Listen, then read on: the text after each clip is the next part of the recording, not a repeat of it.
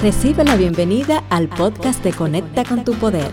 Soy Berta Filpo y por este medio te comparto ideas, propuestas prácticas y temas que te ayudarán a vivir nuevas experiencias en el camino hacia tu meta.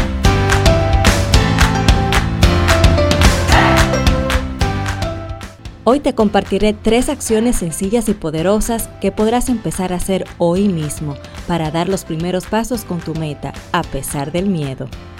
Es normal sentir miedo cuando vamos a iniciar algo nuevo. Las nuevas experiencias generan incertidumbre. Las personas que han tenido éxito en sus propósitos también sintieron y sienten esa sensación. La gran diferencia es que no se detienen frente a ella. Buscan la forma de gestionarla y contrarrestarla. En muchas ocasiones, no saber qué hacer o permitir que el exceso de información te abrume hace que te paralices y sientas más temor. Por esto te compartiré estas tres acciones bien sencillas y al mismo tiempo bien poderosas, porque trabajarán con tu enfoque, el cual te permitirá ponerte en marcha y adquirir seguridad. Acción número 1. Establece objetivos a corto plazo. Luego de haber definido tu meta de largo plazo, es muy importante que la aterrices, estableciendo objetivos a corto plazo. Y recuerda, como siempre te digo, por escrito, desde luego, estos objetivos deben estar conectados a esa meta principal.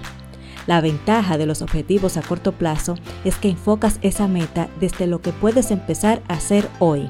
Esto te empodera y reduce el miedo. Acción número 2.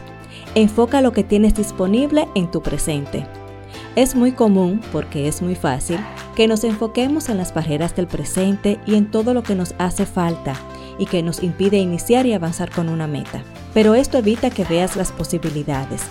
Resulta que en el presente hay más recursos del que vemos a simple vista. Para poderlos ver se requiere de un reajuste a nuestro enfoque para poder identificar nuevas alternativas.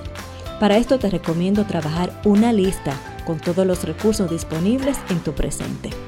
Acción número 3. Realiza tu primera actividad en las próximas 24 horas. Ya habiendo identificado recursos de tu presente, determina cuáles actividades puedes empezar con esos recursos.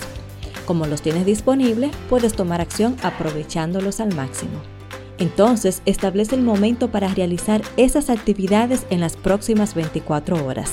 Así no las postergas y al ponerte en marcha adquieres más seguridad, activas e inicias con tu meta. Gracias por darme la oportunidad de compartirte este contenido.